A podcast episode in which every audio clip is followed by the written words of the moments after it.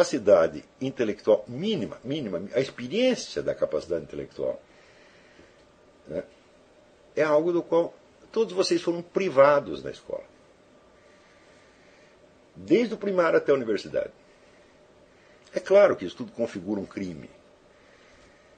Você vê que hoje, quando já, o Estado já está educando as crianças para a prática da pedofilia, está transformando as crianças em clientela de pedófilos, e proclamando dizer, que a pedofilia consentida não é crime, etc, etc. Já existe sentença do Supremo Tribunal Federal nesse sentido, e é isso que está sendo ensinado nas escolas. Né? E daqui uns anos, eu aviso vocês, o uso da palavra pedófilo será proibido. Você não pode chamar um pedófilo de pedófilo. Assim como hoje você não pode chamar um abortista de abortista, você não pode, vai poder chamar um pedófilo de pedófilo. E você irá para a cadeia se você fizer isso. Até, isso está sendo programado e será feito. Né? Então, já que é nesta sociedade que vocês vão viver, né, não há nenhuma possibilidade de você adquirir uma formação intelectual para se encaixar né, harmonicamente e pacificamente dentro dessa sociedade, porque ela é incompatível com o exercício da vida intelectual. Então isso quer dizer que vocês estão recebendo aqui um tipo de educação que vai colocar vocês numa situação conflitiva. Tá certo? E, evidentemente, vocês não vão entrar nesse conflito para perder. Tá certo? Vocês vão entrar para vocês se imporem tá certo? como verdadeiros conhecedores do assunto, como autoridade e mandar os outros calar a boca. Ou seja, essa é a sua função. Vocês vão tentar se transformar em intelectuais sérios. Tá e vocês vão criar, então, um novo modelo de conduta que a sociedade desconhece. E vocês vão ter que impor esse novo modelo. Para impor esse novo modelo, é necessário que vocês comecem a examinar, desde a sua formação emocional de base, para ver se ela os qualificou para isto. Porque o normal na situação brasileira de hoje é você ser educado para tornar-se um pusilânime, um covarde. Isto é a norma. Outro dia telefona um cidadão para mim, rapaz inteligente, e ele trabalha no Itamaraty, tem um bom emprego, né? E ele me perguntou assim: mas será que não tem um outro jeito de a gente combater, um jeito mais pacífico, a gente fazer um acordo, conversar educadamente com essas pessoas? Eu falei: ó, tenta, eles vão te comer vivo, é o que sempre fazem. Tá certo? Quanto mais educado você é, mais eles sobem em cima. É? Uh, e daí ele diz: não, mas é que eu tenho muito medo, sabe? Eu digo: mas tem medo do quê? Eu tenho medo deles me destruírem. Eu digo: mas o que, que eles vão fazer com vocês? Vão matar você? Ah, não. Eles não batem em você? Não. Eles vão tirar seu emprego, deixar você morrer de fome? Ah, também não. O que, que vai acontecer? Ah, eles vão mandar de primeiro secretário de embaixada em Nairobi. Eu falei, mas esse é o perigo que você corre? Hum? Puxa, e se alguém me mandasse de primeiro secretário de embaixada para Nairobi, eu seria grato o sujeito o resto da minha vida. Porque em Nairobi um funcionário de embaixada não tem nada para fazer o dia inteiro. Então você vai estar lá com um belo salário, com uma posição social importante, respeitado pelas autoridades, pelo povo, com um carro oficial, tá certo? E sem nada para fazer. E você pode estudar, você pode escrever livro, né? Você vê quantos. No, no, Brasil, o Itamaraty foi um grande produtor de intelectuais. João Guimarães Rosa, né? Zé Guilherme Melchior. Né? Um monte de gente foi embaixador. Ela no mundo inteiro, aqui, sei lá. Paul Claudel foi, foi embaixador, né? É uma profissão boa. Agora, se te mandar para Washington, você está lascado, porque aí vai ter serviço. Se mandar para Paris, você vai ter serviço. Agora, se te mandar para Nairobi, meu filho, é uma maravilha. Esse até citei o exemplo do meu amigo Jerônimo Moscardo. Ele, no tempo do, do, Fernando Henrique, ele teve lá um problema com o Fernando Henrique, o pessoal de vingança mandou ele para a Romênia. Quer dizer, é sepultamento profissional, né? O que, que ele fez? Ele não tinha nada para fazer. Né? Ele acabou se relacionando com todo mundo e se tornando o personagem mais popular da Romênia. Quando aparecia no balcão, assim, o presidente da Romênia com o Jerônimo, o pessoal perguntava quem é aquele sujeito que está do lado do Jerônimo. Tá certo? Então ele virou um herói nacional na Romênia. Digo, foi divertido pra caramba. Foi maravilhoso. Ele ficou oito anos na Romênia, se divertiu pra caramba. Então, o que, qual é o problema? Quer dizer, por que você está com medo de ser mandado para Nairobi? Daí ele disse, é, pensando bem, não tem problema nenhum. Eu falei, mas, pois é, você vê como você está com medo de uma coisa que não pode, não pode prejudicá-lo de maneira alguma. Só pode beneficiá-lo.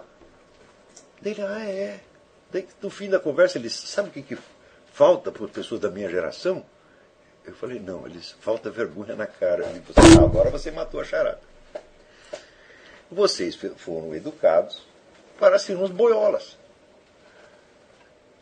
Todos vocês. E educados assim, para ficar com medo de coisas que não existem. Porque de coisas que existem você tem que ter medo. Dizer, tem que ter, o medo tem que ser proporcional à situação, proporcional à ameaça. Agora, quando a ameaça não vem da realidade, mas vem do seu imaginário, então não há limite para o medo que você pode ter. Você pode ter medo de respirar. Não é isso? E é assim que se mantém as pessoas sob domínio, com, vamos dizer, espalhando um vago temor, temor não definido, e, de fato, jamais cumprindo a ameaça. Porque se cumprir, você vê que não é, a ameaça não é tão, tão grave assim. Por exemplo, por que, que o pessoal tem medo dessas organizações de esquerda? O que, que elas podem fazer contra você? Por que, que elas fazem contra mim? Vão falar mal, mas se eu falo mal delas também, qual é o problema? Elas vão me olhar feio, elas não vão gostar de mim, vão dizer, ah, agora não gosto mais de você. E quem quer o amor dela? Veja, as pessoas são educadas para se tornarem carentes afetivas e está sempre esmola, esmolando amor e compreensão. Hã? Então eu sugiro, qual é o antídoto contra isso? Você faz a lista das pessoas que você gosta e respeita e diz, eu quero que estas aqui gostem de mim, os outros não.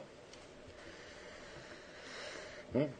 Então, agora, se você vê que um desses começa com chantagem emocional, porque quem gosta de você quer que você se desenvolva, que você se realize, que você se torne forte, independente, capaz, não é isso? Agora, se quer te manter na escravidão, é claro que não é teu amigo. Então esse você corta, corta da lista. Né? Uma vez tem um aluno que falou para mim, ah, se eu continuar estudando essas coisas, daí minha namorada não vai me chamar mais de meu fofinho. Eu digo, você dá um pontapé na bunda dela e arruma outra melhor, porra. O que, que é isso? Vem com frescura pra cima de mim? Quer dizer, como é que você quer estudar e ser um filósofo, etc., e quer ser chamado de meu fofinho? Ora, porra! Hã? Então, como foi esta educação recebida? Esta educação cria limitações morais, emocionais, sociais e intelectuais gravíssimas. O exercício da vida intelectual, sobretudo a filosofia, não é compatível com nenhuma espécie de covardia, nem covardia física, nem covardia moral, nem covardia, muito menos, dizer, covardia intelectual. Deu medo de saber como as coisas são mesmo. Então, quer dizer, nós vamos ter que rever tudo isto. Então, nesse sentido, é um, é um problema para mim, porque eu não posso entrar direto na, na formação intelectual, partindo do princípio de que as pessoas estão emocionalmente e socialmente prontas para aquilo, porque não estão. E todos vocês foram submetidos a um sistema corruptor já desde a infância. Né, vamos dizer, a idade máxima dos alunos aqui é 30, 30 e poucos anos, eu acho. Pode ter alguém mais velho, mas a maior parte tem menos de 30 anos. E este processo que eu estou descrevendo para vocês, ele está instaurado no Brasil desde há mais de 40 anos. Em história se mede mais ou menos uma geração por 30 anos. Tá certo? Então, já são duas gerações que foram submetidas a isto. Tá certo? Um dos efeitos que isso tem é a perda total da capacidade nominativa na linguagem. São das três funções da linguagem que fala Carl Bühler a linguagem tem três funções. Quer dizer, a primeira é a função expressiva, pela qual você manifesta os seus sentimentos, seus estados interiores, etc, etc. Você dá uma martelada no dedo e diz ai. O que ele está fazendo? Ele está expressando. Né? É, quando ele fica com medo, pede socorro. Né? Assim, a segunda é a função apelativa. A função apelativa é aquela pela qual você age sobre as consciências dos outros. Por exemplo, né, o vendedor que está argumentando para você comprar um carro, para você comprar uma nova geladeira, etc, etc, ele não está expressando as suas emoções, ele está agindo sobre a sua mente. Isso aí já requer um certo recuo, tá certo? Da, da vamos dizer, do, do, sujeito em relação à sua linguagem. Quer dizer, ele tem que ter um certo domínio sobre a linguagem, um certo domínio sobre a situação para ele poder fazer isso. E para isto, ele tem, vamos dizer, que recuar ou reprimir o uso expressivo. Né? Né? Porque muitas vezes o sujeito está tentando vender uma coisa e a vontade que ele tem dizer, não compra esta merda, meu filho. Eu lembro que eu, quando era sócio do Luiz Peregrino na livraria, nós tínhamos uma livraria Zipac, uma livraria esotérica em São Paulo. E um dia ele chegou para mim né, e disse, olha, você é o pior sócio do mundo. Eu disse, por quê?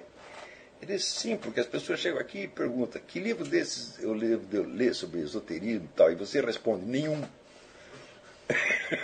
não leia esta porcaria. Daí eu pensei e falei, olha, meu filho, você tem toda a razão. Quer comprar minha parte na livraria? Quero. Vendi para ele e fui fazer outra coisa. Quer dizer, eu não sirvo para ser livreiro, tá? pelo menos em livreiro esotérico eu não posso ser. Eu vou recomendar para o cara ler Madame Blavatsky. O que, que é isso? Pô, né? Então.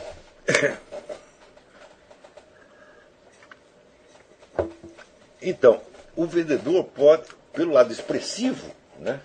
Ele pode estar com vontade de expressar exatamente o contrário. Ele não compra esse carro, meu filho, você vai quebrar na primeira esquina, isso é uma droga. Né? Compra o carro da outra fábrica, porque o mesmo é o que eu tenho. Né? Eu estou aqui vendendo um Chevrolet, mas o que eu tenho é um Ford, sei lá. então a função expressiva tem que recuar para que a função apelativa exerça a sua função sobre a cabeça do, do, do ouvinte. Em terceiro, tem a função nominativa. A função nominativa é a função de descrever a realidade. Essa, evidentemente, é a mais difícil. Tá certo? E, para que você descreva a realidade, as outras duas funções têm de recuar. Nominativo, porque é dar nome às coisas, né?